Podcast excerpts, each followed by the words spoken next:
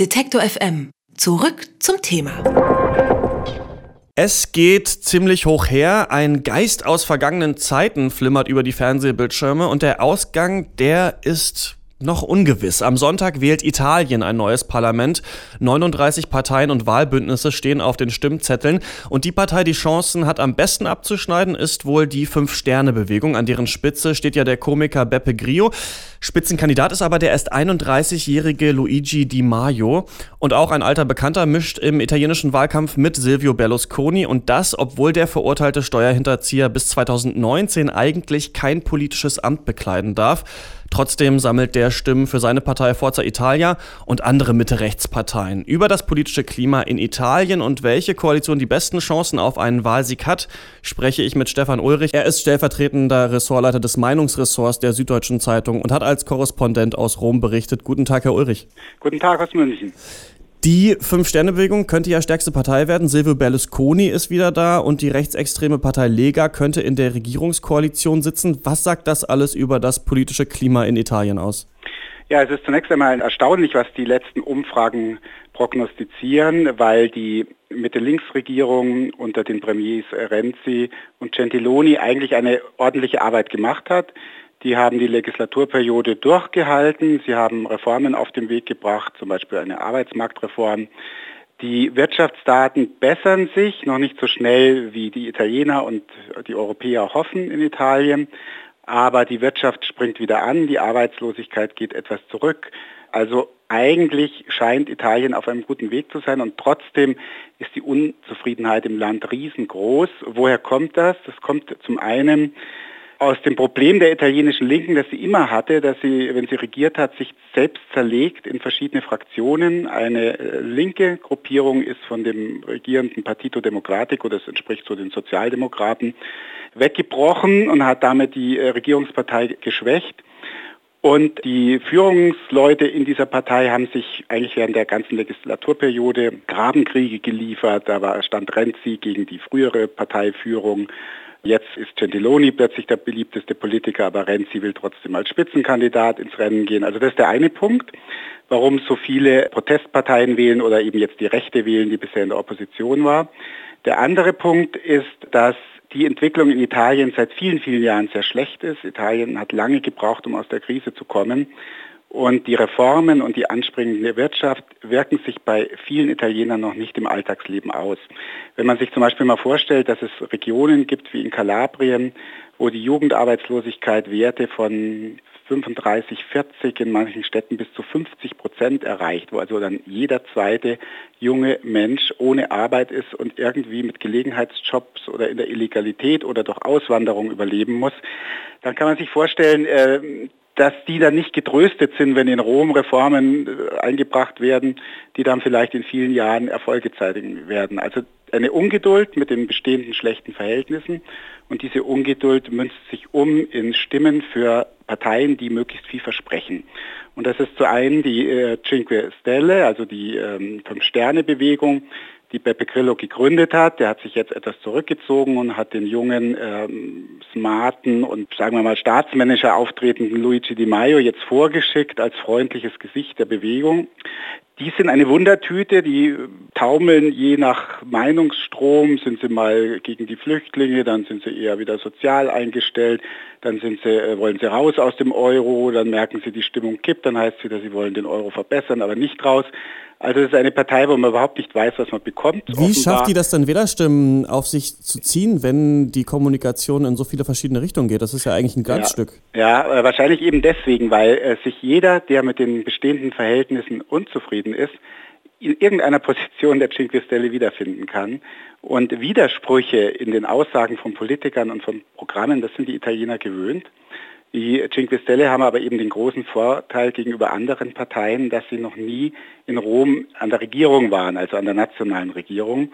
Und deswegen dieses Image der Anti-Eliten-Partei, der Antikorruptionspartei den Bürgern noch glaubwürdig vermitteln können, obwohl, und das ist das Erstaunliche, die Stadt Rom von einer Politikerin, der Signora Raggi, äh, von den Cinque Stelle regiert wird und äh, nach allgemeiner Überzeugung miserabel regiert wird. Aber das scheint die Leute noch nicht abzuschrecken, auf Landesebene, auf Staatsebene dann die Cinque Stelle zu wählen. Und dann wären wir bei der dritten Gruppe, ja, Berlusconi. Ich muss sagen, äh, nachdem er 2011 zurückgetreten ist und dann 2013 wegen Korruption rechtskräftig zu vier Jahren Gefängnis verurteilt wurde, da habe ich gedacht, das war es jetzt wirklich. Also er wurde oft totgesagt, er kam immer wieder. Aber ich selber war überzeugt, äh, das ist sein politisches Ende. Und alle Beobachter, Kollegen, italienische Freunde, die dachten das Gleiche. Jetzt ist er mit 81 Jahren wieder da. Wie, wie hat er das geschafft? Der hat mehrere Trümpfe in der Hand. Einmal hat sich keine neue, stabile Kraft, politische Kraft auf dem rechtsbürgerlichen Lager entwickelt. Also es gab ja früher die Demokratia Christiana, die Dauerregierungspartei, die ist dann in den 90er Jahren an Korruption verendet, muss man sagen. Und dann kam Berlusconi, dann war Berlusconi mit seiner Forza Italia-Bewegung scheinbar am Ende und dann hätte jetzt irgendwas Neues entstehen müssen auf der Rechten. Aber es ist nichts entstanden. Es gibt da noch die Lega, die früher Lega Nord hieß, die schreckt aber mit ihrer radikalen Rhetorik viele bürgerliche oder moderat rechte Wähler ab.